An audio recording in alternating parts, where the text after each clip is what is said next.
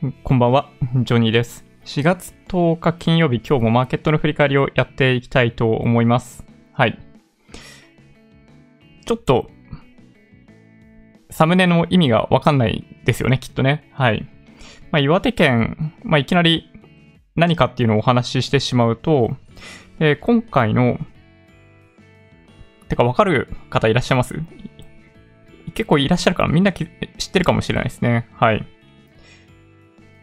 えっ、とですね、まあ、東京とか大阪とか、まあ、日々、ものすごい多くの新感染者数を、ま、記録しているような、まあ、今の日本国内の状況なんですけど、実はですね、日本において唯一、岩手県だけが、この新型コロナウイルスの感染者というのが一人もいないということになってます。はい。実は昨日の段階で、えー3つ残ってました。確か、鳥取県、島根県が残ってたんですよね。で、岩手県含む3つが感染者を一人も出していないという、なんだろうな、場所だったんですけど、昨日の段階で島根県が1人、で、今日のタイミングで鳥取県でも発見されたということで、そう、岩手県はもう、唯一1人も新感染者数をカウントしていない、はい、都道府県ということになりました。最後の楽園、感染者ゼロ。そうです、感染者ゼロですね。岩手県、ね、すごいなと思いました。うん。ちなみに、基本情報を少しお話ししてみましょうかね。岩手県の。まあ、もちろん東北地方、あの、東側ですね。青森が一番北にありますけど、えー西に秋田、東に岩手という感じですね。うん。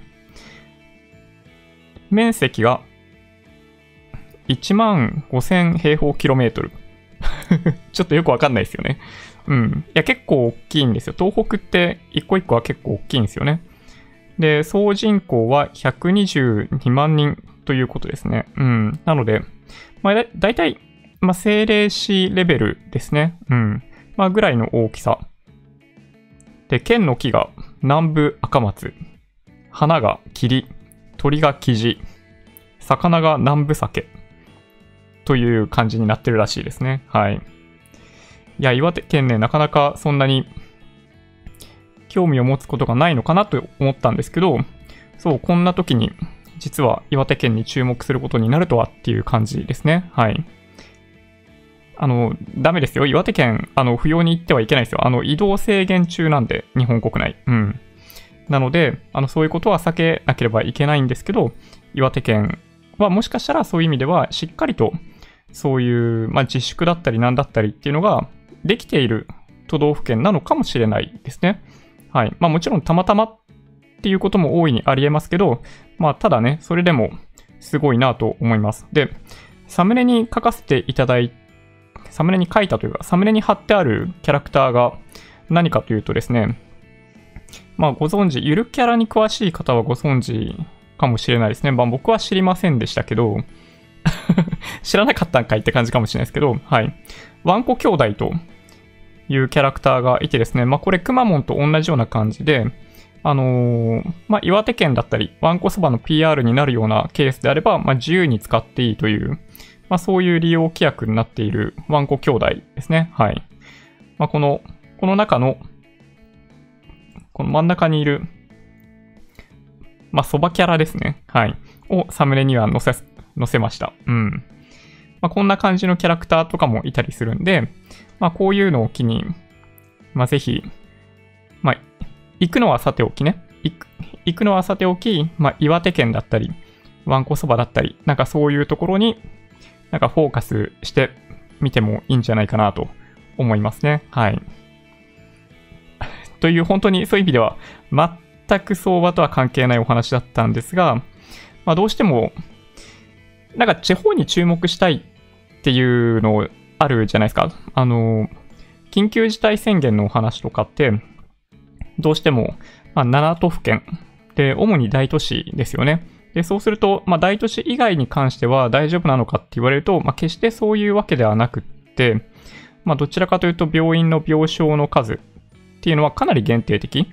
なので、あの、感染者数がポロポロ出てくると、急に、その、病院が危なくなっちゃうっていう可能性もあるんですよね。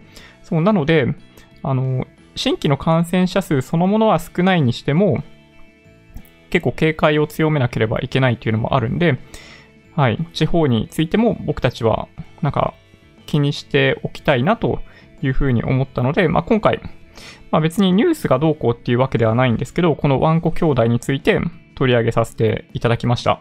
はい。そばじゃないワンコがあるってことですか？団子三兄弟みたい。えっ、ー、とですね、ちょっとえ、もう一回見ます？じゃあ。これ。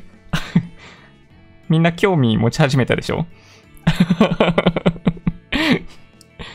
えー、じゃあこれ見ましょうかね。あの、プロフィールってあるんで。メインキャラクターはですね、この真ん中にいる、ちょっと待ってください。ソバッチですね。はい。まあ、これ想像しやすいですよね。で、それ以外、あの、このね、穀物を使っている穀っち。で、豆腐を使った豆腐っち。これなんかね、エリアがね、書いてあるんですよ。ね、ちょっとね、不思議な感じがするんですけど、なんかエリア語ってなんかあるのかな？で、お餅を使うおもち。これちなみにね、この頭の上に乗っかってるのはずんだみたいですね。で、あとはウニッチ。これ頭の上に乗っかってるのこれウニですね。だからね。で、こういうなんかこの、5、キャラクターがいてですね。はい。これだからね、あの、さっきお話ししたように、あの、ダウンロードが、あの、悪意のある使い方とかはもちろんダメですよ。あの、基本的にね、好きにできるんですよ。利用規約のページ見ている感じだと、岩手県の PR に寄与すると認められる場合に利用の許諾をするとしますということになっているんですけど、まあ、結構やっぱりその、なんだろう。まあ、イメージが悪くなるようなことに関しては利用しないでねっていう書かれ方がされてるんで、うん。まあ、そういう感じみたいですよ。はい。ちょっと興味持ちました ずんだ？あまあ、そんな感じですよね。はい。あの、関東は、やや東北出身の人が、まあ、気持ち多いかなというイメージがあって、まあ、たまにずんだのお土産とかもらうんですよ。なので、まあ、比較的、そんなに、なんか身近じゃないというわけではない感じなんですよね。うん。いやー、そうなんですよ。岩手県。ああ、マサイさん。唯一私が訪問したことがない県。なるほど。そうなんですね。これでもね、面白いですよね。うん。福岡県は2週間で25倍。ああ、そうなんですね。あの、安倍総理大臣の会見の時に使われていた指標の一つが2倍化日数っていうのを言ってましたね。あの、1人が2人、2人が4人、4人が8人みたいな感じで2倍になるまでの日数っていうのがどれぐらいかっていうのを見ていて、まあ、東京とかだったりすると本当に何日とかそういう単位になってきたんで、えっと、緊急事態宣言するっていうことだったみたいですね。で、福岡をも含むその7都府県に関してはその2倍化日数がかなり切迫してきた。で、まあ、病院の状況とかも考えて緊急事態宣言するという、まあ、明確な基準をあの時おっしゃってましたよね。はい。そうなんですよね。そう、感染者ゼロはね、本当にすごいなと思いますね。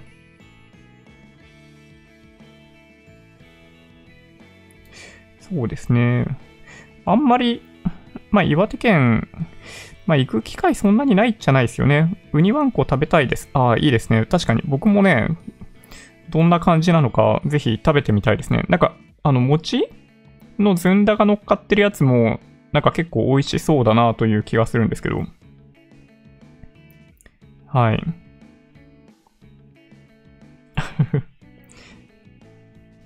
何か今日は目元くっきりいつものぼんやりがないけど、カメラのフォーカスかコントラストかな。あー、これね、ライティングだと思いますね。えっと、いつも利用してるのは、あの、黄色の LED を使って照明当ててるんですね。で、カメラもそれに合わせて、かなり色温度低い状態で撮ってるんですよ。だけど、今日は、あの、白、白色の LED を利用して、カメラの設定、ホワイトバランスも、えっと、かなり高いというか白より、その5500とか、そんぐらいまで上げている状態なんで、見え方がやっぱ違いますよね。うん。まあでもなんか、どうかな？ちょっと肌の汚さとかが目立つかもしれないですね。そういう意味でいくと。あんま良くねえかな。もしかして。うん。まあいいか。はい。ずんだって豆ですよね。そうですね。練り込んだのがずんだ餅じゃなかったっけな。あー、そうか、そういうことか。なるほどね。訪問したことないですが、岩手出身の知り合いから岩手のことを教えてもらいました。岩手めんこいテレビはとにかく最高。あー、岩手めんこいテレビは確かにね、耳にタコができるほど、そのフレーズ、なんか、育つ過程で、なんか耳に残りますよね。うん。確かにな、岩手県在住ですが、ほとんど仕事で東京と日中はオンライン会議をしています。岩手県の人と久しぶりに対面で打ち合わせをしたんですが、マスクもしてなくて全然危機感がなくて驚きました。確かに他県からの移動が少なく、車での移動が、移動が少ないので、感染が遅れそう。ああ、そういうことなんですね。なるほど。今日の知事の会見で感染者数の少なさに指摘され、うろたえていた。あー、なるほど。そうなんですね。はい。じゃあまあ、というわけで、マーケットの振り返りみたいなところからやっていってみようかなと思ってます。あの、いつもと、いつもと同じように、えっ、ー、とですね、動画説明欄に、今日お話しする予定のノートの URL が貼ってあるんで、まあ、もし気になる方は、まあ、そっちから URL とか見ていただけるといいんじゃないかなと思います。じゃあ早速行きましょうかね。はい。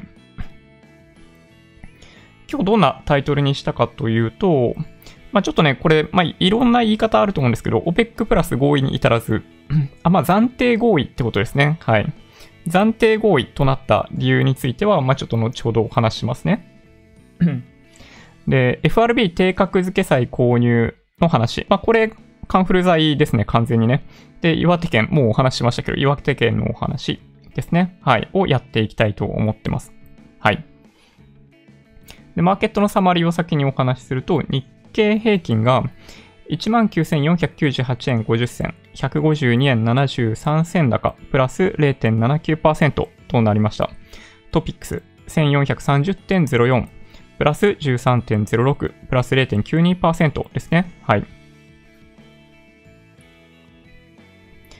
で、東証一部出来高が、えー、13億7000万株、売買代金が2兆1900億円、値上がり1511、値下がり608、変わらず50銘柄ということで、まあ、商い細かったですね。オプション SQ だったんですけど、それでもこれぐらいの売買代金になっったんで、まあ、海外勢はやっぱりもうすでにお休みなのかなという気がします。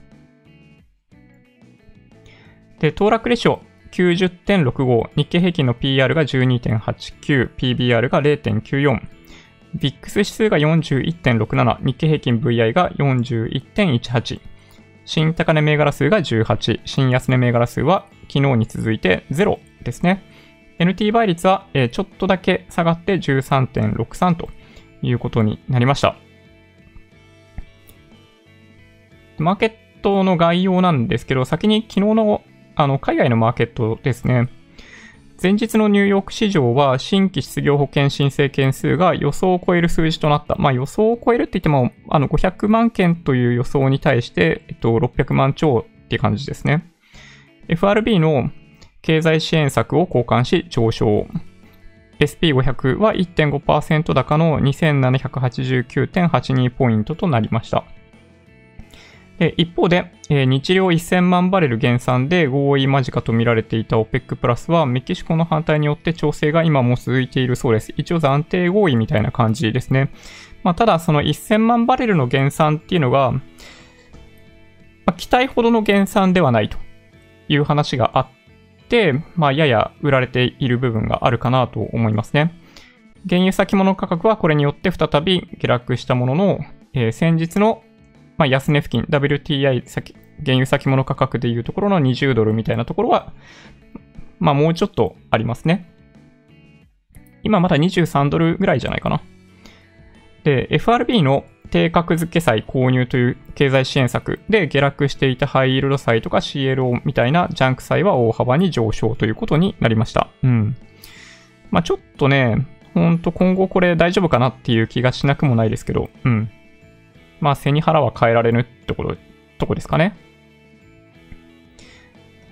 はい。で、まあこれ昨日もお見せした、えっと、国や地域別の ETF ですね。で、これ見ていくと、まあ、直近でかなり下げが大きかったリートの、まあ、リカバリーが目立ちますね。この中、真ん中の下ぐらいにある iShares、トラスト iShares グローバルリートですね。はい。この辺が一番上昇幅としては大きいというところでしょうかね。で、まあ、SP500 を基準にま考えた方がいいかなというところなんですけど、まあ、ヨーロッパはやや高いと。で、アジアとかもほぼそれと同じような水準ですね。で、ナスダック指数に関してはちょっと弱め。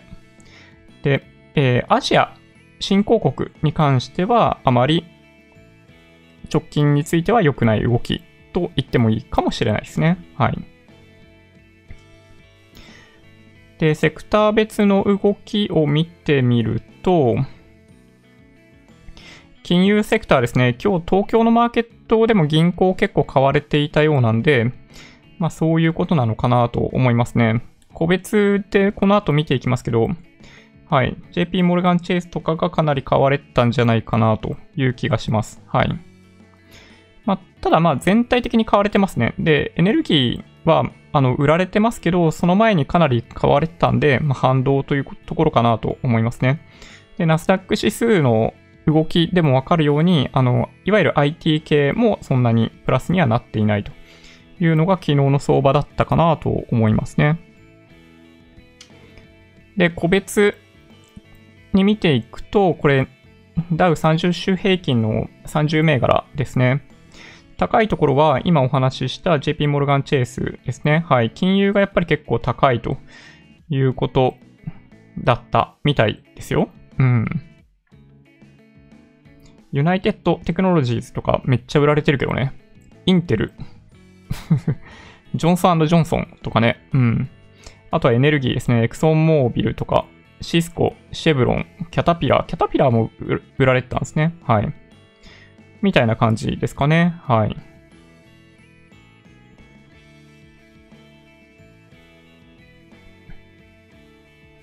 そうですね。で、いくつかニュース読んでおいたんですけど、やっぱり注目だったのは、まあ、OPEC プラスの話と FRB の低格付け債購入の話かなと思いますね。なんか通常、通常？えっと、あの、これまで債券を購入するって言っても、まあ、国債だったり、あの、トリプル B 以上の、なんていうのかな？えっと、まあ、ジャンク扱いになっていない投資的確債っていうのかな？いわゆる。を購入するのがメインだったわけですけど、えっと、やっぱそれだけだとまずいみたいな感じで、低格付けのものも購入し始めるというのが1個ありましたね。これ、ちょっと僕も驚きですね。なので、例えば昨日とか一昨日とかにお話ししていた、あの、原油が、原油価格が下がったことで、まあ、潰れてってしまう、いわゆるなんかそのシェールオイル系企業とかも、もしかしたらそれによって救済されるようなケースってのはあるかもしれないですね。うん。で、あとはもう一つこれですね。あの、イギリスのジョンジョンソン首相、ICU 出て一般病棟にということですね。これ本当にね、なんかあったら、あの、世界中がやっぱり、うん、まあ今でも、まあ日本は結構冷静に対応してますけど、まあただの正常化バイアス、正常性バイアスなのかもしれないですけど、まあ日本は冷静だけど、海外結構パニックに近い状態ですよね。で、そんな中でイギリスのジョンソン首相の身に何かがあったりとかすると、まあそれこそ本当に拍車をかける可能性があったんで、まあ若干回復してきているということは本当にね、少し希望というか良かったなと思いますね。で、日本のお話ですね。ニューヨーク市場の流れとオプション S q ということもあって、やや買われて日経平均は寄り付いた。えー、S q は、えー、19,577円ということですね。はい。幻の S q ということになってしまいましたね。で、午前中は、えー、寄り付き後、じわじわ売られる。日銀の ETF 買いの期待もあって、日経平均は152円高19,498円で引きました。寄り付きが、まあ、ほぼジャスト19,500円なんで、はい。まあ、寄り付いたところとほぼ同じところで引けましたね。で、今日の日銀の買いは1200億円ぐらい入っていましたね。やっぱ午後買われたんじゃないかという風な話になってます。で、今晩は、えー、アメリカをはじめとする多くの市場がお休みのため、商いも細く、えー、先ほどお話ししたように、2兆1945円、5円じゃない、億円？となりました。うん。で、個別で取り上げるとしたら、まあ、昨日この YouTube ライブでも取り上げたファーストリテイリングですね。えー、営業利益見込み1000億円とか減額していたわけですけど、まあ、それでもなお、1000億円以上の営業利益を確保できるという数字もかなりどちらかというと力強かったんじゃないかなと思ってます。今日のあの主役ですね。はい。日経平均を44円押し上げる効果がありました。うん。そうですね。あとは、まあ、ちょっと新型コロナウイルス絡みの話になっちゃいますけど、この辺ですよね。さっき、チャット欄でも言われていた件ですね。はい。30万円の現金給付基準簡素化とか、えー、雇用調整助成金。なんかこれも簡素化の話ですね。で、休業失業特例の生活費貸付。これもすごい数字に上っているそうですね。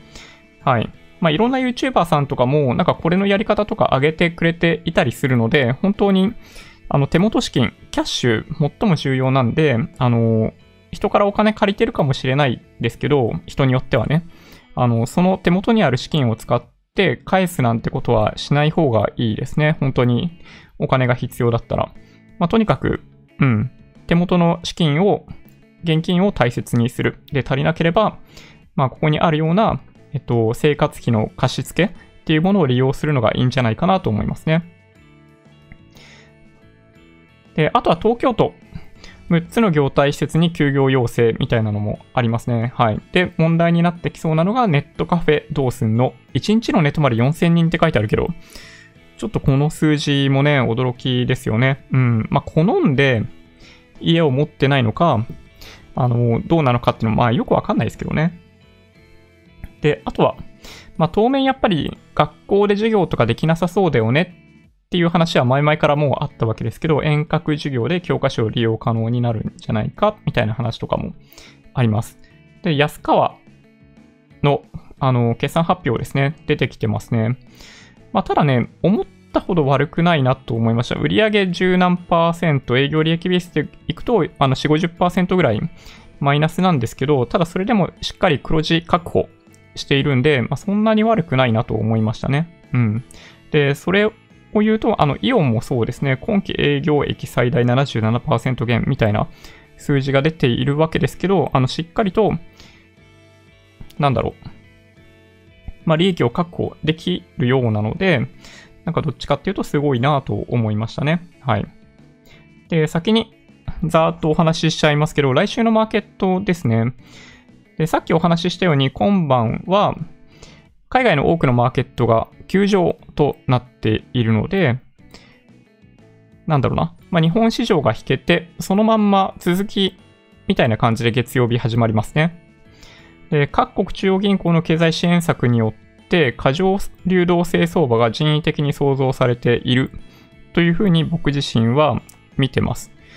で、これがですね、やっぱそういう意味でいくと、まあ、簡単に言うとバブルになるんじゃないかという懸念ですね。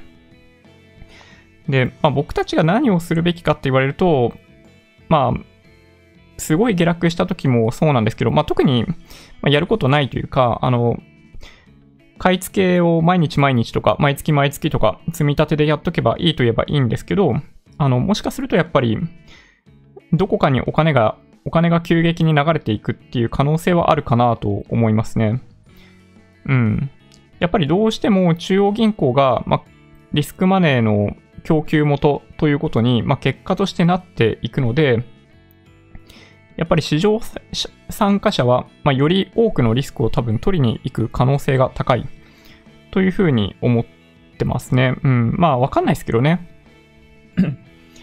はい。まあ、来週とかになってみて、あの、経済状況がもっとはるかに悪いっていうのが分かってくれば、まあ、もちろん、もう一回下を試す展開っていうのはあるような気はするんですけど、まあ、ただ、基本的には、あのまあ、各各国ロックダウン実施してるじゃないですか。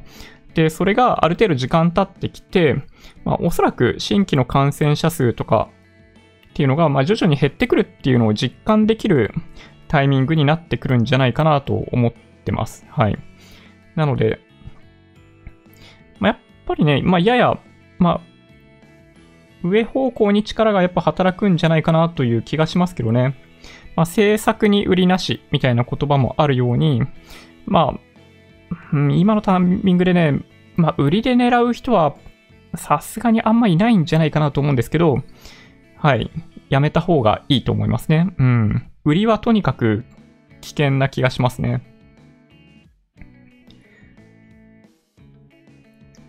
ちょっとなんか感染者情報、状況だけ確認しときましょうか。これ都内の、えー、新型コロナウイルス感染症対策サイトですね。で、感染者数は、えー、今日189人いて、えっと、まあ、相変わらず最高を記録しているわけですけど、緊急事態宣言やって、まあ、ステイホーム、とにかく家にいようみたいな感じになって、こう、こういう数字に効果が出てくるのは、あの、1、2週間後であることは間違いないので、えっと、しばらくはこういう状況が続くんじゃないかなと思いますね。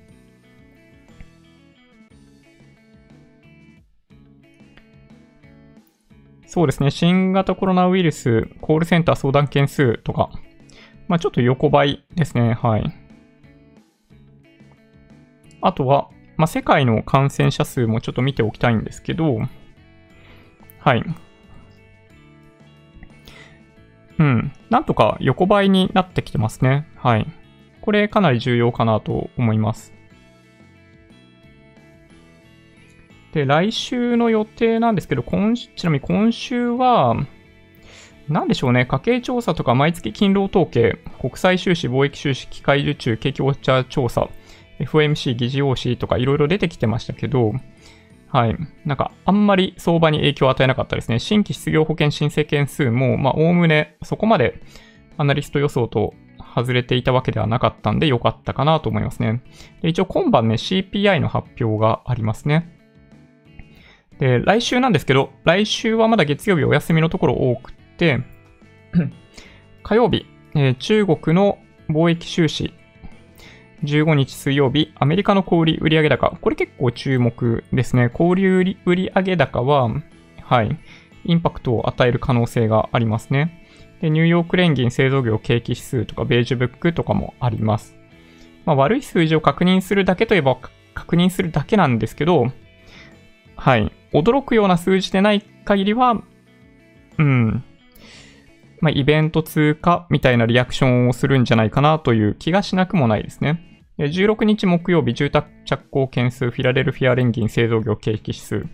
で、なんか、それまではね、全然見向きもされていなかったと言ったら、まあいけないのかもしれないですけど、新規失業保険申請件数がまた木曜日になると発表されます。1週間前分ですね。はい。で、17日金曜日、中国の、えー、どこまで信じていいかよくわからない、えー、GDP で、小売売上高っていうのが一応あります。まあ、ただ、えっと、3月は中国の数字良くなってきているタイミングだったりするんで、えー、もしかするとマーケットに、まあ、ポジティブな印象を与えるかもしれないですね。で、ヨーロッパの消費者物価指数とか、えー、アメリカの景気先行指標総合指数みたいなのもあったりしますけど、まあそんな感じかなというとこでしょうかね。はい。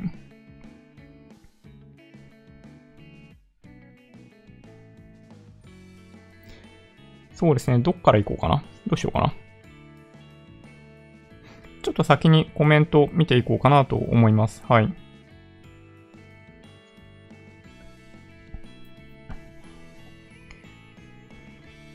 うんうん。原油のお話ですかね。うん、まあ、僕はなんだか ん？なんだかんだ、そこね、取ったみたいなんで、えー、まだ含み益なので、あんまりエキサイトしないかな。なるほど。原油の件ですかね。はい。この子さん、はい。土屋さん、今回の件でいろいろと思惑追っかけたけど、原油が難しいって意味と面白さ半々。そうっすね。まあ、なんか、僕は、やっぱね、1バレル20ドルっていう水準見てると、まあ、とてつもなく安い感じがするといえばするんだけど、やっぱりね、あの、ボラティリティが高いっていうのがあって、あんま手出したいっていう感じがしないんですよね。うん。ちょっとね、まあ、か、一言で言うと、怖い。うん。なるほどね。はい。この先、政府がバブル発生を確認して、中央銀行の資金投入、金利微増されたらと、とても怖い。うん。まあ、そうですね。まあ、簡単に、まあ、金利上げるっていうのができない怖さをなんとなく想像するんですよね。そういう意味でいくと。なんか、この後も、その景気が止まっちゃうことを各国中央政府が、なんだろうな。まあ、ちょっとバブルになるぐらいだったら、まあいいかと。いう理由で、あの、今みたいな状態がかなり長く続く。というのが、まあリスキーといえばリスキーかなという気がするんですよね。うん。なるほどね。クラウドファンディングの方が集まるまで時間かかりそう。銀行の中小企業への融資の手続きのスピードが遅くて中小企業が困っていると NHK が言ってました。クラウドファンディングとかの仕組み利用して銀行を介さない金融を構築できないですかね。うーん、確かにね。銀行がそういう意味でいくと、なんか、うん、リスクマネーの、なんだ貸してになってくれれば本当はいいんだけど、スピード感が足りないとちょっと辛いですね。うん。なるほど。そう、なんかね、お金、貸してくれるんですよね、本当に。貸してくれるんだけど、時間がかかってるってことですよね。うん。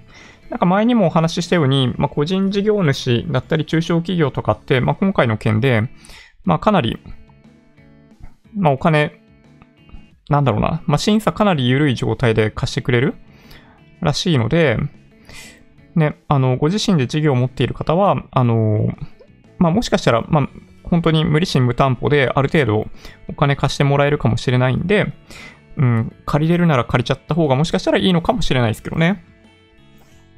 うん。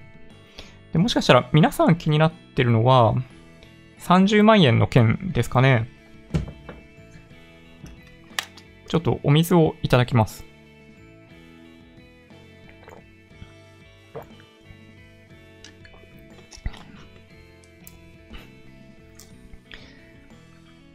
ちょっとね、最初の方でコメントをいただいていたかもしれないんですが、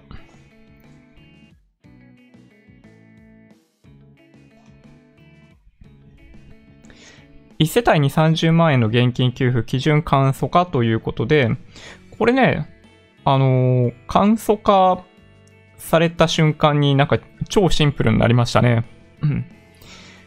まあ、簡単にお話ししましょうか。えっと、単身者。月収が10万円以下。これ適用です。はい。これだけで条件クリア。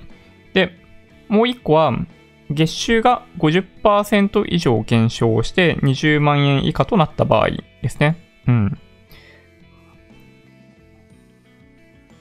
当てはまるようであれば、そう、あの、もらいに行った方がいいですね。うん。で、二人世帯。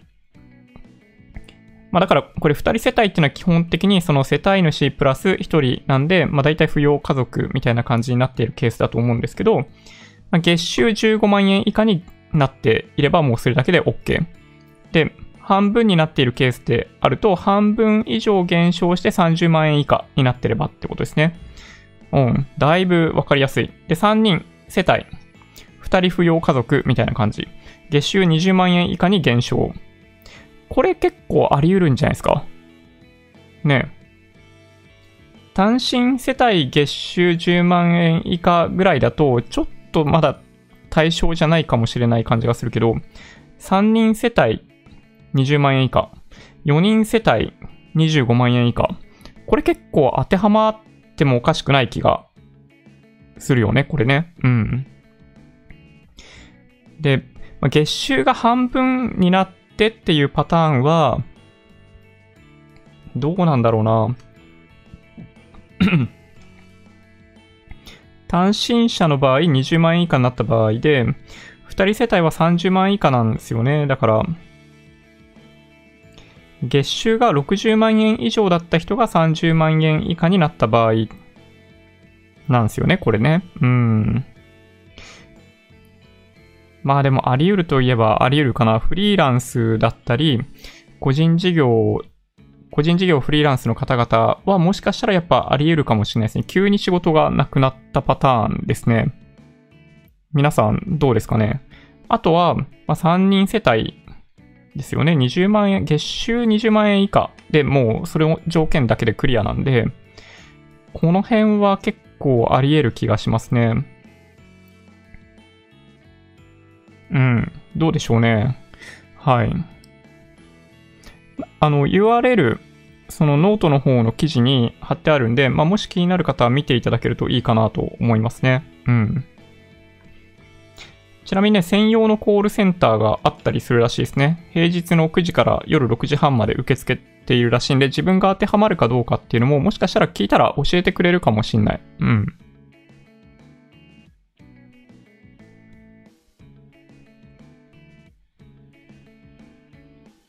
まず1個がこれで、で、あともう1個ですね、あの、個人じゃなくって、まあ、法人の方ですね、雇用調整助成金で申請が結構大変だという話だったんですけど、あの項目数が全部で73あったらしいんですが、まあ、おおよそ半減で38に減っていると。まあ、他の部分に関しては項目しないでいいみたいな感じですね。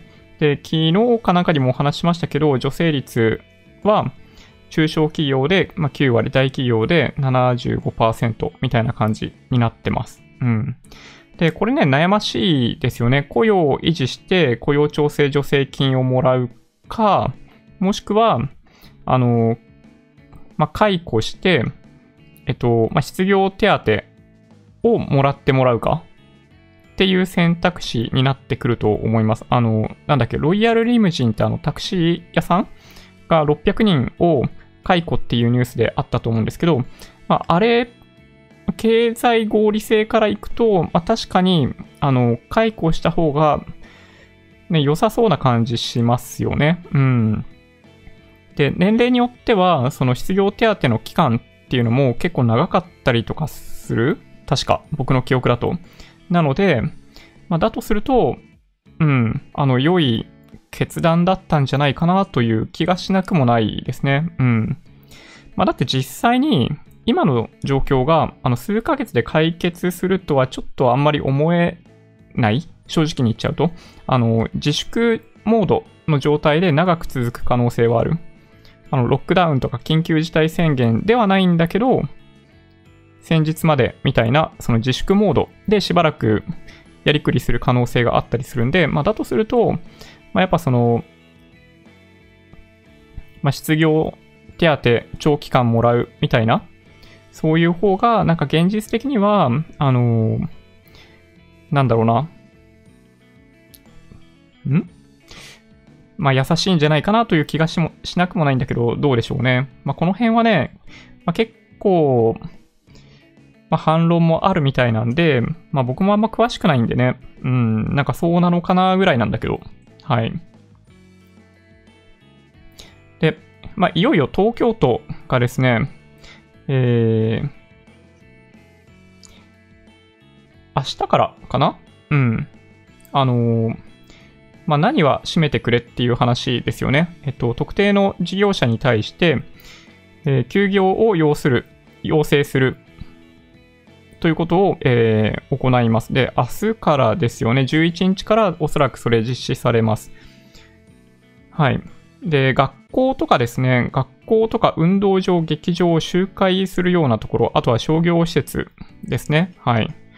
というものが、えっと、対象になってますね。これ具体的になんか結構書いてあるのがあった気がするんだけど、どこ行っちゃったかな？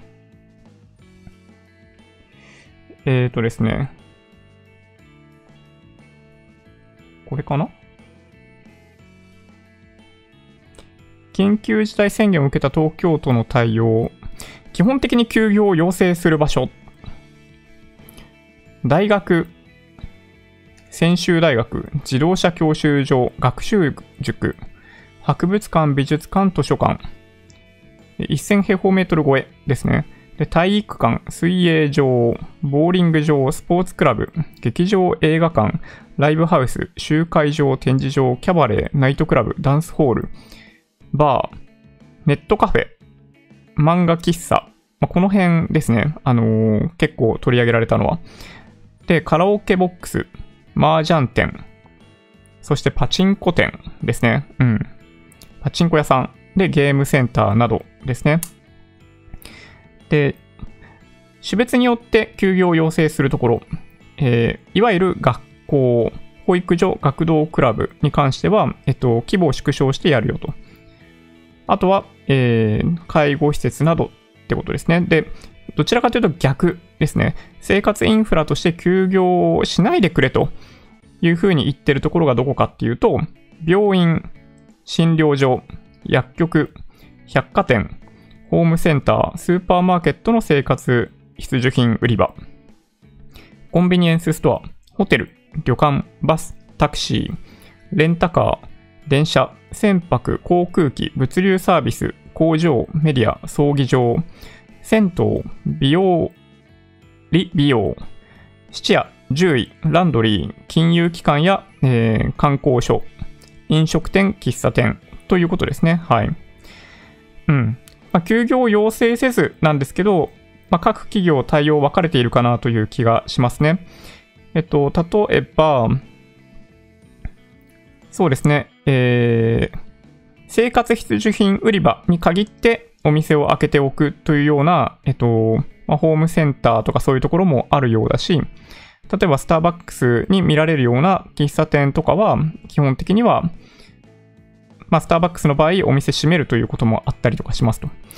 で、なんかね、この前もちょっと疑問だったんですけど、質屋がここに入ってる理由って、あれですよね、多分、あの、金を貸してるからですよね、きっとね。うん。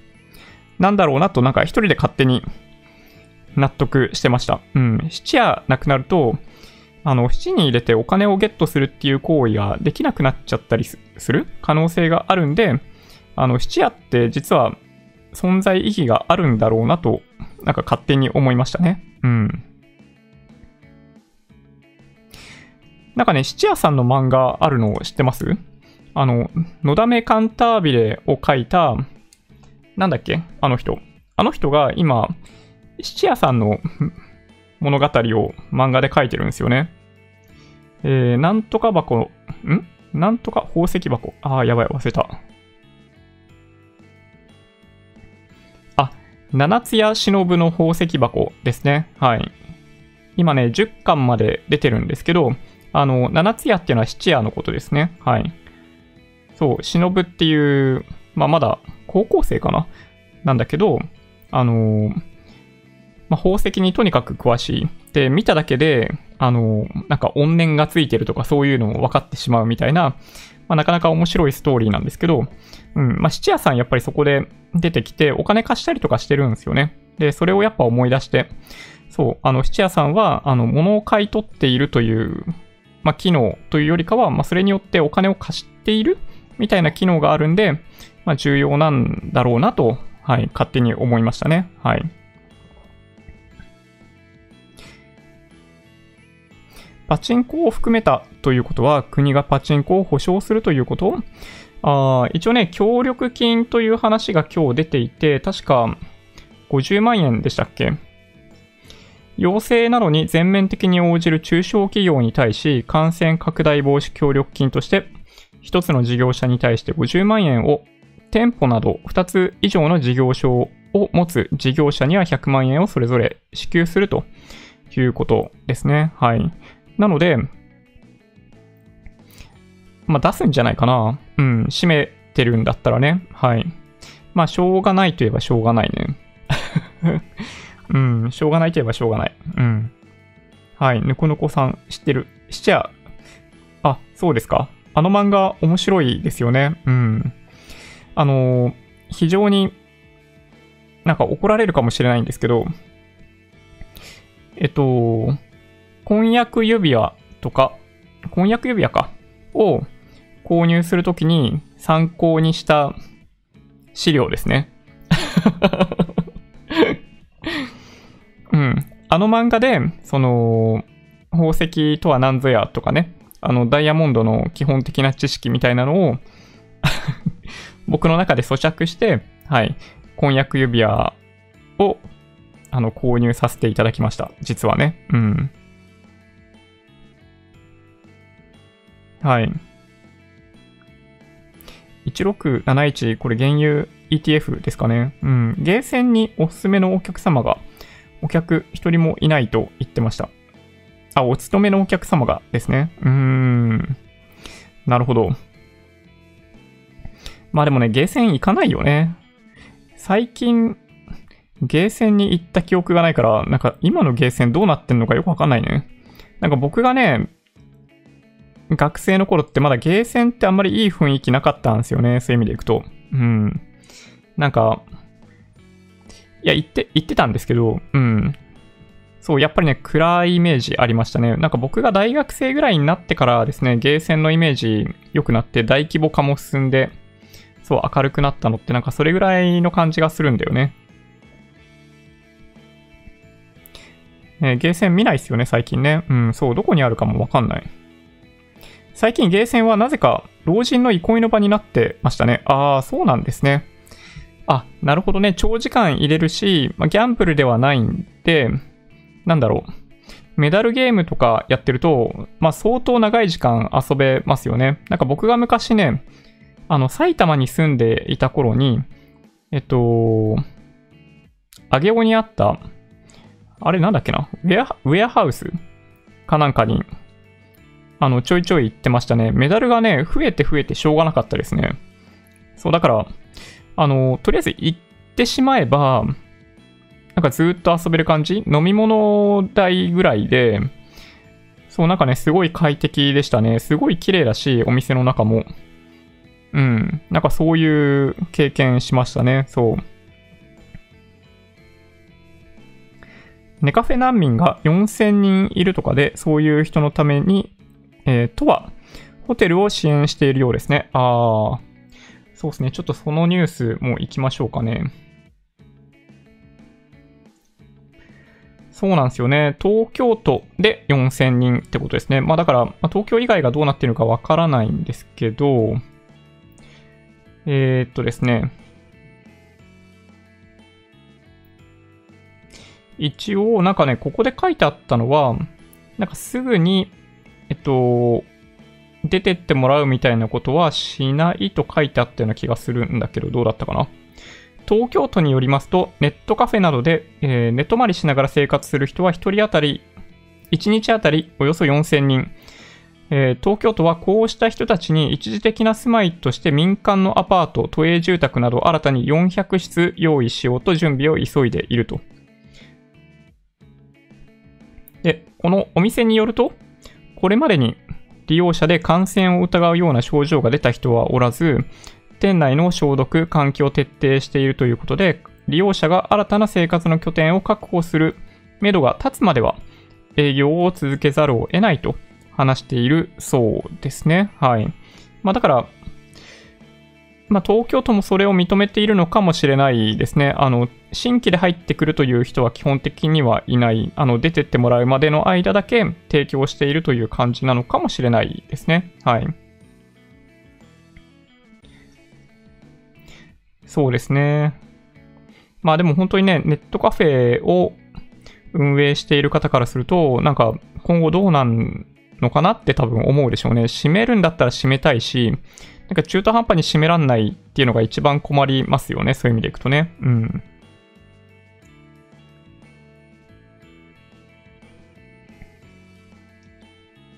まあでもね、そうですね、休業要請が出て、まあなんか明確に要請が出てむしろ良かったかなという気がしなくもないですけど、どうでしょうね。うん。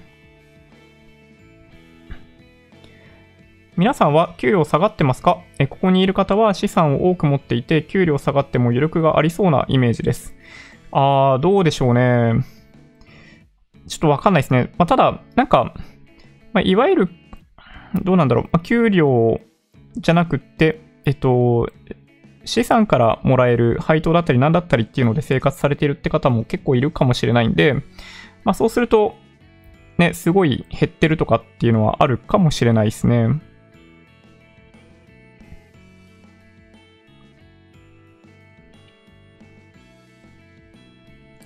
そうですね。特に変化ない。うん。まあそうですね。僕もサラリーマンなんで、そう、あんまり変化はないですけどね。あー、婚約指輪、納得。うん。奥様大事にされてますね。いや、本当に婚約指輪ね、あの、まあ、オンラインで、石結構すごい、あの、安く買えたりするんですよ。あの、ダイヤモンドとかって。まあ、いろいろあるんですよね、そういう業者がね。うん。はい。ちょっとね、はい。じわりと思い出しました。うん。いや、本当に。ね、こだわり始めると、まあ、キリがないですけど、まあ、基本的には、なんだろうな。まあ、ブランドもので、なんだろうな。まあ、売れるような状態のものを買うか、あの、石そのものの価値っていうのを、えー、予算の中で最大化するかっていうことをね、まあ、簡単に言うと検討してましたね。うん。まあ、いざなんか路頭に迷うようなことがあれば、それを売ってくれということですね。簡単に言うと。うん。ゲーセンって今、えー、500円マシーンなのかな？そんなイメージ。ああ、大きい巨体のゲーム多いイメージですね。確かに。イオンのゲームゲーセンコーナー、平日年配者いっぱいいます。ああ、そうなんですね。えー、楽しいのかな？ちょっとね、全然どんなゲームがあるのかもわかんないですね。太鼓の達人とか、そんな感じ？昔、蒲田のセガのゲーセンでバイトしてました。あ、そうなんですね。菊安さん。えっと、近所のチンピラとか、中小企業の社長さんがフィリピンパブのお姉ちゃんと UFO キャッチャーやりに来てたな なんかね、そういうの印象的ですよね。うん。マサイさん、本日自転車屋に行きましたが、自転車屋の親父がぼやいてました。2月からお客来ないし、大学生が全く上京をしてないから、新規の顧客がつかないって言ってました。うん。まあそうですよね。まあ自転車ってそもそもあの、まあ、移動手段として存在しているので、まあ、厳しいですよね。そういう意味でいくとね。ゲーセンのメダルゲームのおかげで、ギャンブルの確率論を学べた気がします。その知識が今の投資への理解につながってます。ああ、なるほど。なるほどね。なんか、できるだけ少ないメダルで、あの、ルーレット回すか、みたいなね。なんかそういうのを僕も考えてたような気がしますね、当時。二十歳ぐらいの頃ですよ。うん、だから20年前かな。うちの会社では給与カットの話が出ています。4割。ああ、なるほどな。ちょっとなんかそれ悩ましいですよね。その、ね、雇用を維持するという形で助成金を会社がもらうのか、ね、解雇という形で、えー、給料のその何十パーセントみたいなのをもらうのかっていうね、結構悩ましいですね。ギャラクシー、ギャラクシーは100円ワンコインでした。え、どういうこと？スマホ、スマホ100円、え？ってこと？え？ギャラクシー、ゲームの話？ちょっとわかんないな。ごめん、教えて。ボーナスは減りそうですね。ああ、まあ確かに、ボーナスは減りますよね、おそらくね。うん。まあ、業績悪くなっていたら、ね、ボーナス減るのはしょうがないかなという気がしますね。うん。はい。森健さん、自分の業界は残業が増えて少し給料は増えそ、上がりそうです。インフラ系。あー、なるほど。なるほどね。いや、でも、やっぱそういう感じになりますよね。あの、まあ、トラックとか、あの、物流系の人たちも本当に今人が足りないみたいで、ね、アメリカとかもめちゃめちゃ募集してるみたいですね。うん、ほんとね、大変だと思いますね。いやー、まあ、過酷っちゃ過酷ですよね、今ね。うん。みんなの生活を支えなければいけないという状況になっているんで、うん。電気、ガス、水道だけではなく、携帯、物流、いわゆるライフライン系はほんと大変。うん。間違いない。そうですね。4割カット。4割カットはきつい。うん。僕は来週から時差出勤しろって言われました。早く行くって言ったら遅くしてくれって言われた。ああ、そうなんですね。ちょっとそれ悩ましいですね。うん。自分は腰あって同業スタッフに、えー、ぶん投げたので収入はゼロな上に、えー、単価上乗せで赤字生活してます。ああ、なるほど。まあ焦ってもした仕方がないので、えー、まったり直しますけど。うん、そうですね。なるほど。そうですね。まあ本当に体ありき、健康ありきだったりするんで、まあ、まずは、そうですね、直すことに専念していただいて、そう、今のタイミングで収入がなくなっていくようなことであれば、先ほどお話しした、その、30万円ですね。はい、しっかりとゲットしていただければいいんじゃないかなと思いますね。うん。ジョニーさんはプライバシーテント買う予定なんですか？最初見た時に幼児のポールテントかと思いました。いや、買わないですね。はい。うん。ちょっと置き場所がないですね。うん。あんなに、なんだろうな。区切らなくっても大丈夫ですね。うん。なんかソフトな、なんだろうな。まあ、仕切りみたいな感じなんですよね。ツイッターにちょっと出しましたけど、そう、あそこまでやんなくってもいいかな。なんか会社ってたまにパーティションとかあったりするじゃないですか。まあ、うちパーティションない会社なんですけど、うん。なので、まあ、あれのね、ソフトバージョンみたいな感じ。見た目的にはコメントもいただいてましたけど、なんか、かやみたいな感じかなうん。まあ僕はね、平気ですね。そういう意味でいくと。このままいっちゃう。うん。まあでもね、基本的にね、あの、引っ越しがあるんで、まあちゃんと引っ越しできるのかわかんないけど、あの、物を増やしたくないんですよね。はい。そう、引っ越しね、多分ね、できないと思うね。うん。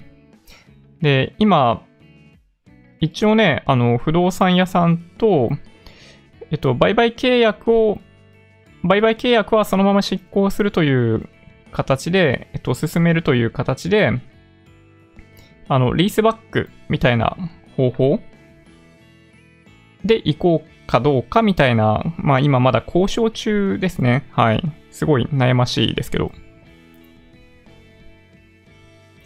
アフターコロナの問題をもっとみんなで考えてほしい犯罪が多くなると見てます。犯罪が多くなる。それって、あれですかね、あの、死に係数、貧富の差、若干出るとかそういう意味合いですかね。どうかなまあ、世界で見てみると、まあ、その確率高いかもしれないですね。なんか、1、2ヶ月我慢すれば終わるかと言われると、これって多分終わらないあの、3月みたいな状況に戻るだけだと思ってるんですよ。前からお話ししているようにワクチンだったり、治療薬ができるまでって。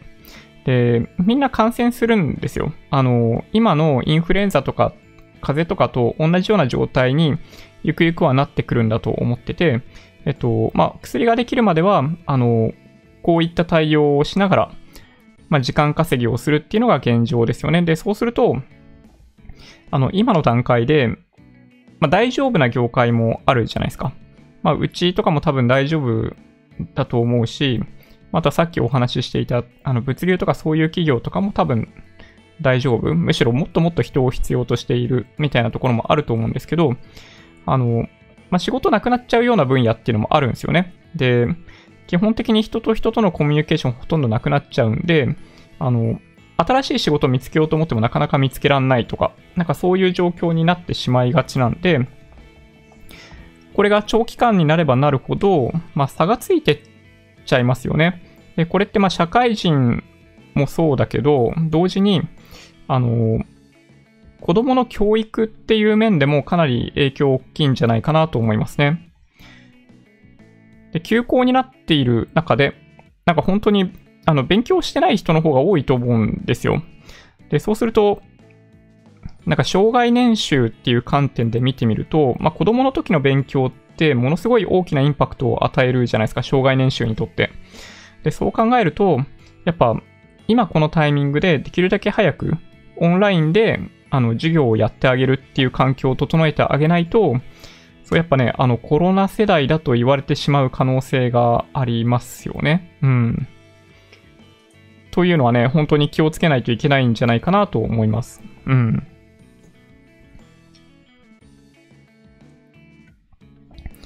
日々の売り上げ激減してますが、アルバイトさんの生活を考えてシフトは減らしてません。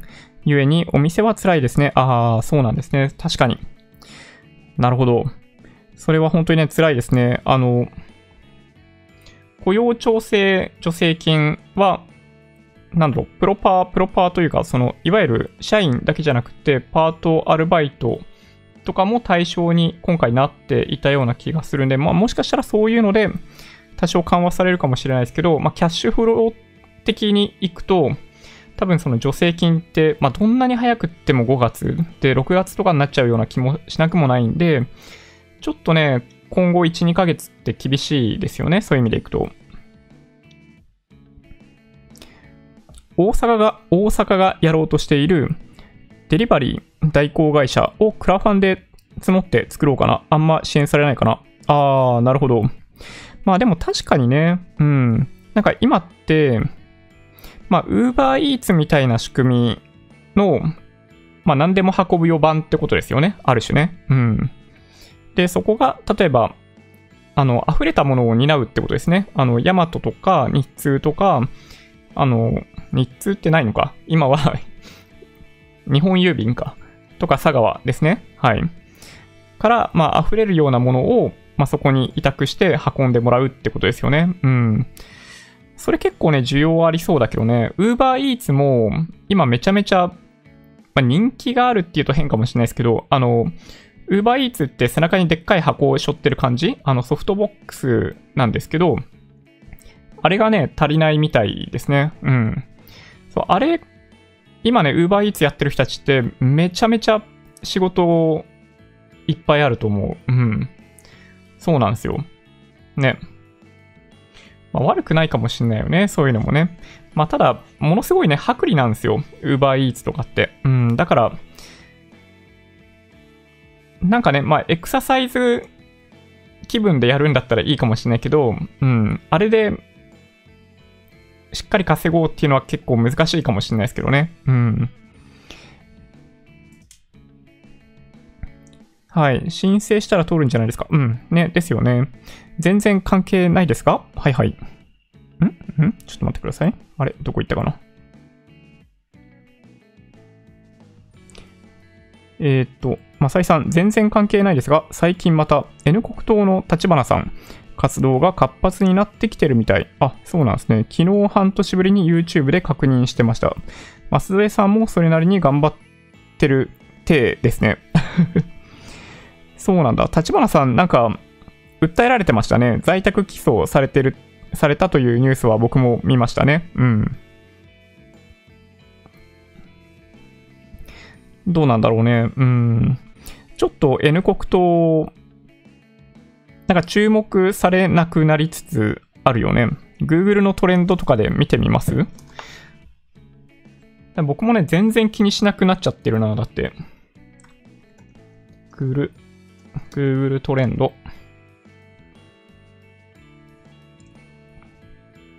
ちょっと画面切り替えますよ。こっち。この Google トレンドってあって、えっと、どんなキーワードでも出てくるんですけど、おちょっと待って。N じゃないよ。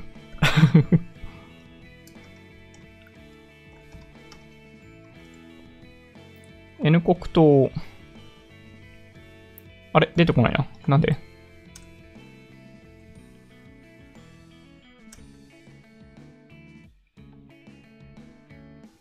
あれ出てこないね。なんでだろう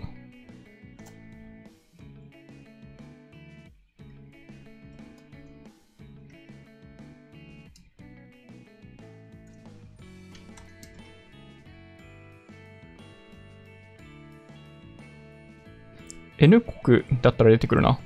まあ、いっか。そう、こんな感じかな？うん。なので、まあ、直近で確かにね、ちょこっとだけ上がっているまあ、でも少ないよね。うん。ね、かなり少なくなりましたね。こうやって見てみるとね。そうか。なんか再び活動再開？活動限界を迎えていたのかな？はい。ぬくぬこさん。むしろ我が社は、えー、従業員募集中。人が足りない。ああ、そうなんですね。ちょっと、ここで募集していただいても全然構いませんよ。はい。この葉、この葉 X さん。愛知なんですけど、国は緊急事態宣言の対象外だけど、県は宣言って結局よくわからん。まあ、実効性はあんまりないかもしれないですね。そういう意味でいくと。結局、その国が7都府県に対して緊急事態宣言を行っているので、その後ろ盾を持って、その7都府県に関しては要請、指示ができるっていうことになってます。なので、その後ろ盾がない状態で要請を行っても、多分指示はできないんじゃないかなと思いますね。うん。そこが多分違いになってくるような、かな？僕の理解だとそんな感じですね。うん。はい。はい。医療者。はい。カウさんですね。コウさん。えー、職があるありがたみを知りつつ、最前線で頑張ります。危険手当欲しいなんて言えない。ああ、そうですか。まあでもね、ちょっとね、はい。出した方がいいんですよね、きっとね。うん。結構、世界中を見渡すと、やっぱりお医者さんで亡くなってる方が結構多いんですよね、今回の件。そう、それがね、やっぱり、ね、その人本人だったり、その家族に対して、やっぱり何かしら、うん、してあげた方がいいんじゃないかなと、僕は思いますね。うん。いや、本当にね、そう、医療関係者の方々は、まあ、リスクを冒しながら仕事をしている。まあ、そんなことを考えながら仕事してらんないのかもしれないですけどね。うん。いや、すごいなと思いますね。コロナ関係ないですからね。蓄えもありますし、私がもらうつもりはありません。本当ですか？でももらえるんじゃないですかね。ま何かしら、多分ね、減ってることを示すことができれば、もらえる可能性はかなり高いんじゃないかなと思います。うん。自分のところは、コロナの影響で営業時間短縮になって残業代が激減。ああ、雪武さんそうなんですね。なるほど。なるほどね。まあ、僕はね、ちなみに、あの残業代、まあ、残業、まあもともとあんましてないですけど、残業代はね、あの、出ない、出ないっていう言い方変なのかな。うん。まあ、深夜だったり何だったりとか出るんですけど、基本的に、そうですね、残業という考え方は、まあ、僕の場合もうないんですよね。そう、裁量になっちゃっていて、まあ、管理職だからしょうがないといえばしょうがないんですけど、時間じゃないので、まあ、幸い減らないってことですね。はい。働く時間が減っても給料が減るわけではないというのもありますね。ギャラクシーウォーズのことじゃない。あー、ゲーセン、ギャラクシーウォーズ。なんか気になるじゃないですか。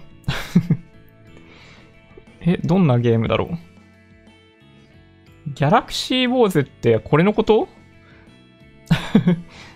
あの、ちょっと画像を出したりとかできないですけど、あの、敵がいっぱいいて、下に自分がいて、この画面の下を右左右左動きながらパキュンパキュンって上に打つやつ。あれ、ギャラクシーウォーズって言うんですね。そうなんだ。なるほど。全然認識してませんでした。うん。なるほど。はい。キヨさん、ありがとうございます。うん。給与4割カットか、社員4割首の2択。最初冗談だと思いましたが、本当になってしまいました。あー、なるほどな。それってね、でもね、本当究極の選択ですよね。経営者ってやっぱ大変ですね、これ。で本当にどっちがいいかって言われると、これわかんないっすよね。給料4割カットって、その総量って観点でいくと、純粋に、あの、全体が100だった時に60になっちゃうじゃないですか。だけど、まあ、4割の人をカットして給料維持だと、あの、残った人たちにとっては、あの、元々の金額がもしかしたらもらえるのかな。で、出て行った人たちに対しては、まあ、失業保険で、えっと、まあ、6割とか、結局、出てくるのかな？うん、どうなんだろうね。そう、だから、これね、すごい苦渋の決断ですよね。雇っている側も、雇われてる側も、んこれ難しい判断ですよね。なんかもしかして日本中でそういうことが起きてるんじゃないかなって感じがしますね。うん。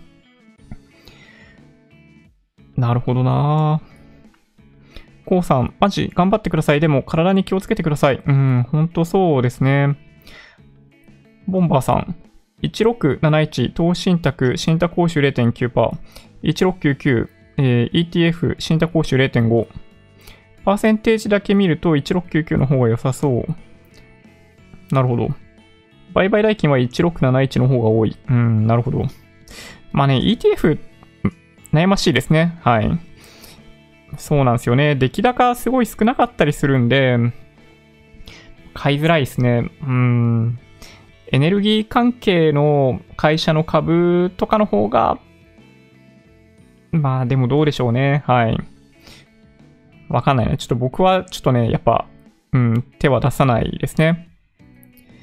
ギャラクシアンとか、ギャラがとかだったと思います。気になるな。ギャラクシアンって確かになんかありましたね。てか、すごい、みんなよく覚えてますね。あ、ギャラクシアン、あ、ギャラクシアン、あ、本当だ。1979年11月に発表されたナムコのビデオゲーム、ギャラクシアン。同社初のシューティングゲーム。なるほど。へえ。ギャラガって確かにね、僕も聞いたことある気がするんだよね。みんななんか、どんなゲームやってました？なんかこれ、これ世代もろバレですよね。はい。ギャラが、ナムコが1981年9月に発売したアーケードゲーム。なるほど。なるほど。ちょっと後ですね。はい。ギャラクシアンの後にギャラがですね。そういう意味でいくと。なるほどな。まあ、似たような感じですよ。うん。似たような感じ。うん。コロナの影響を証明する必要はないんじゃないかな。うん。そうそう。僕もね、そう思いますね。ボーナス出す会社は良い会社ですね。ほとんどもらえませんよ。ああ、そうなんですね。なるほど。そうか。まあ、会社によってね、あのーまあ、違うといえば違いますよね。この辺はね。うん。はい。愛子さん、給料カットか首か、雇われるってそういうことでしょう。そうなんですよね。はい。いや、本当に。まあ、全体最適みたいなことをね、やっぱ考えないといけない。まあ、雇用者側、経営者側っていうのは、うん、ね、しっかりとだから説明しないといけないですね。はい。スタッフに対して。自分はコロナにビビり、自ら仕事を休みます。最近騒がれている濃厚接触事業。ん？ちょっと、ん？最近騒がれている濃厚接触事業。ちょっとあんまり勘ぐらない方がいいですかね。うーん、そうなんですね。そうなんだ。まあでもね、そうか、自ら仕事を休みます。まあ、有給使うっていうのは、まあ一つとしては一つなのかもしれないですけど、ね、難しいですね。まあ、在宅ができないとなると、まあ、有給になっちゃうんですよね。多分現状だとね。うん。なるほど。時差出勤、早く行く。うんうん。そうですね。早く行く方が僕もね、いいなとよく思うんだけど、辛いですね。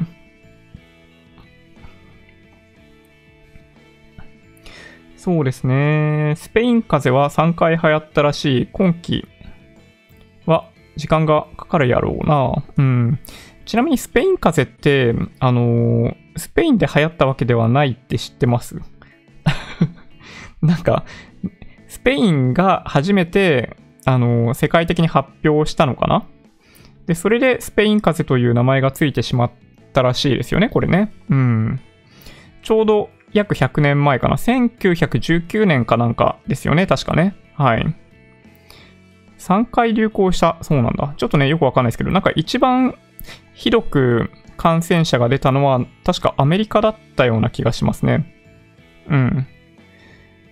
ね、不思議な感じ。そうですね。そういえば、そういえば、そういえば。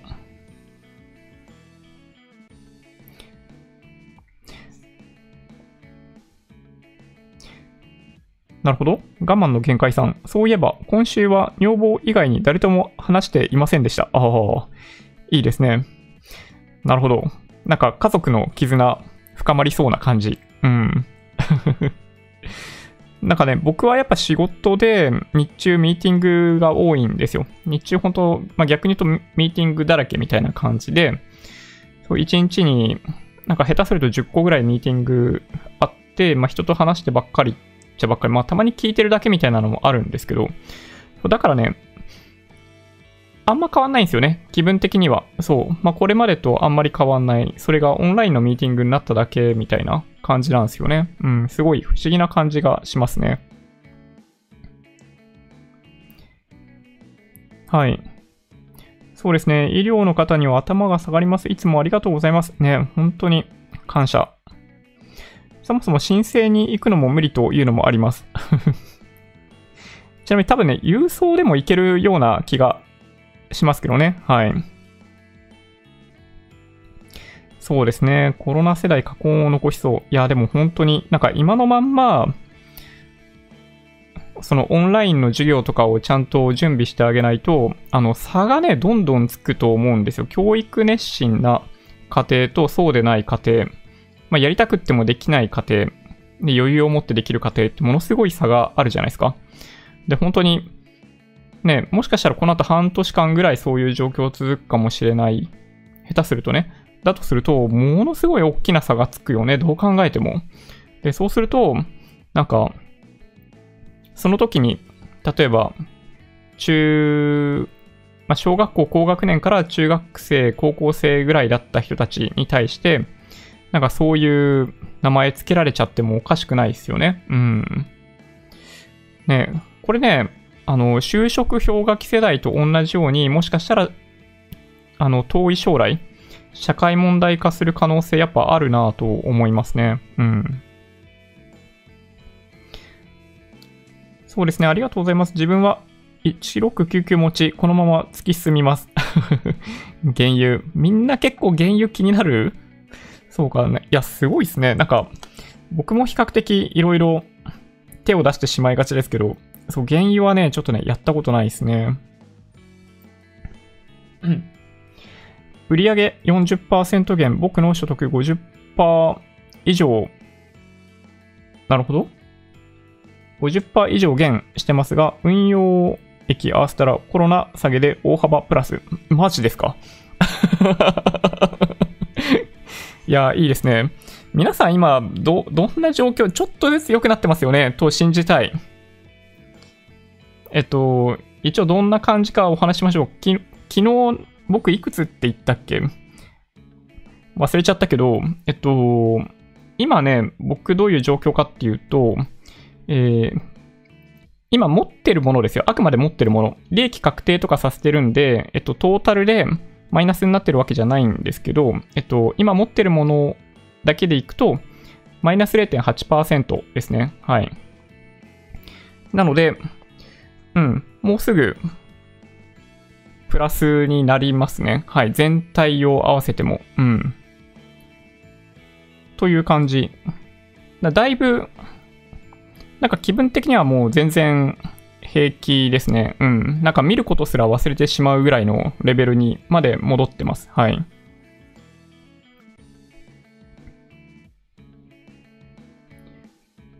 あ、なるほど。こうさん、都内の集中治療室勤務。最前線ですね。確かに。くたくた状態なので、そういうお言葉、励みになります。なるほどね。集中治療室。そうですか。いや、ほんと大変ですね。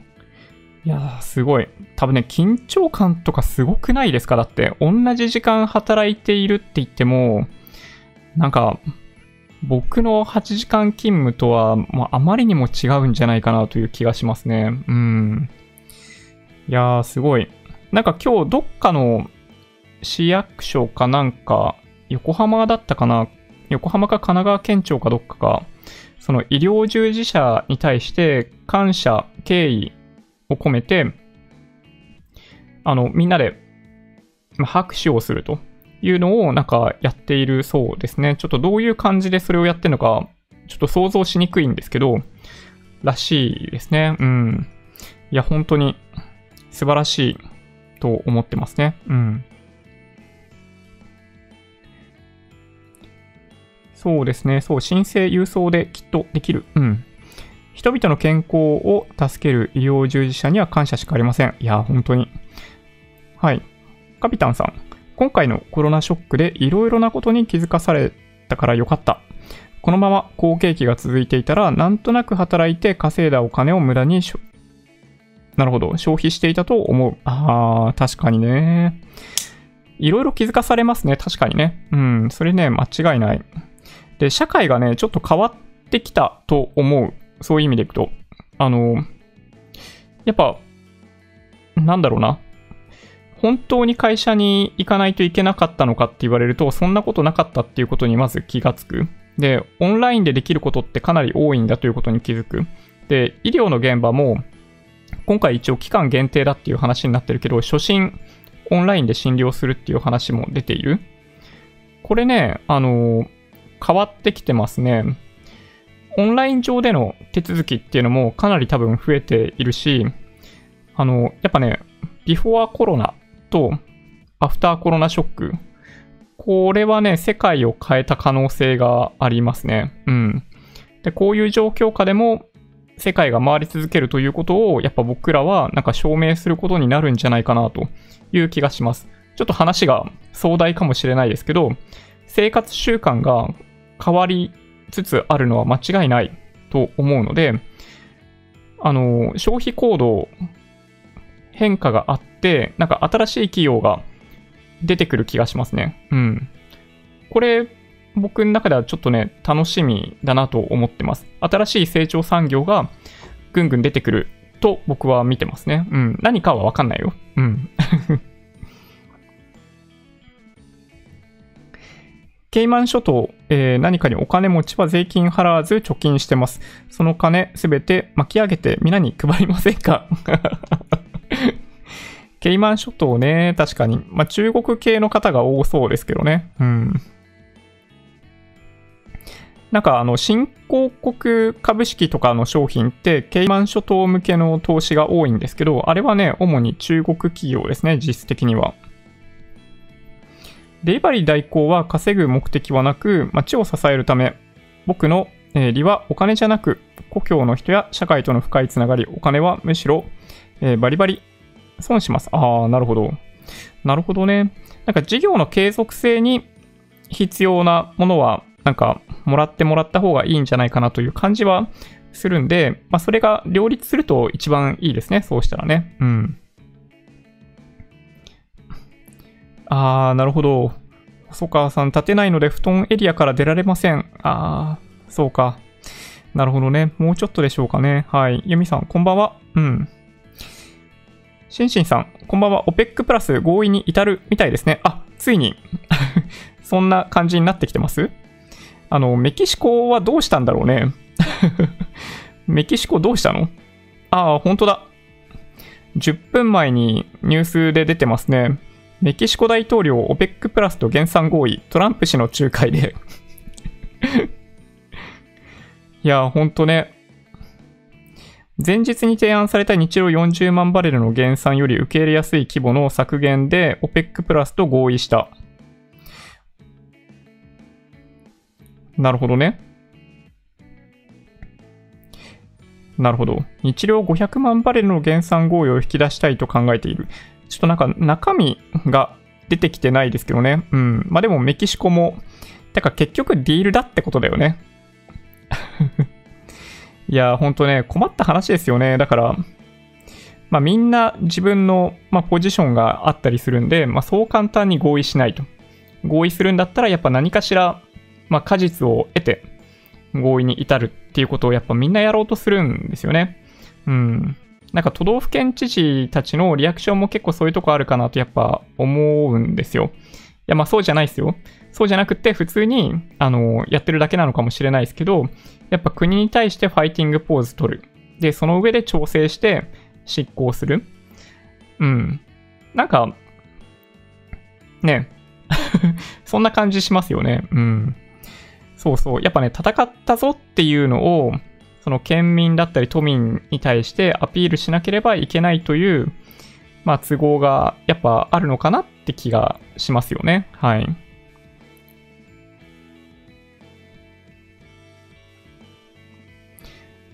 大阪が今やろうとしているのは、個人消費者と飲食店の間に入るデリバリー代行会社。あー、それね、あれですね、アメリカでいうところのインスタカートみたいなサービスですね。うん。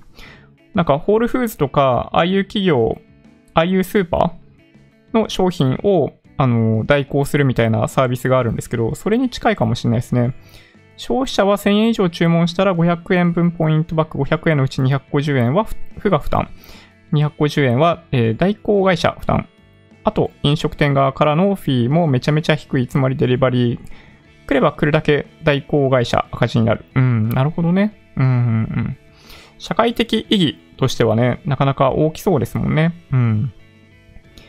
自分も震災で、えー、はい、自堕落な生き方を変えるきっかけになったんで、コロナも良いきっかけにできるといいですね。さっさとコロナなんてなくなるに越したことはありませんが、まあ確かにね。はい。そうそう、みんな助け合いですよね。必要とされるやりがいがえー、好きで続けてる業種なんで本望です。頑張ります。ああ、なるほど。素晴らしい。いや、でも本当にね、うん、こういうタイミングで、あのやっぱ家族、友人、すごいなんかそういうの感じさせますよね。うん。いや、本当に。ね、ずっと家族とこんなに一緒にいることって、まあ、ないじゃないですか。そういう意味でいくと。ね、本当にね、いろいろ考えさせられるものがありますね。だから、大切な人を守るために、大切な友人、大切な家族を守るためにできることをやっぱ一人一人がやらなければいけないなってね、本当に思いますね。まあそれがね、考えられれば、まあ日中なんかどっか行くとか、遊んでる、まあなんかそのリスクがなければいいんですよ。リスクがないようなことまで自粛する必要はないんですけど、なんかみんなで集まっちゃうとかね。そういうことってほんとね、しないよね。普通に考えればね。うん。配達に出てますが、子供が遊びに出てるのをよく見ます。コロナ世代って言われるのは時間の問題かもって思いました。あー、なるほどな。そうですか。ちょっとね、時間が遅いですね。気がついたら。えーと、えーと。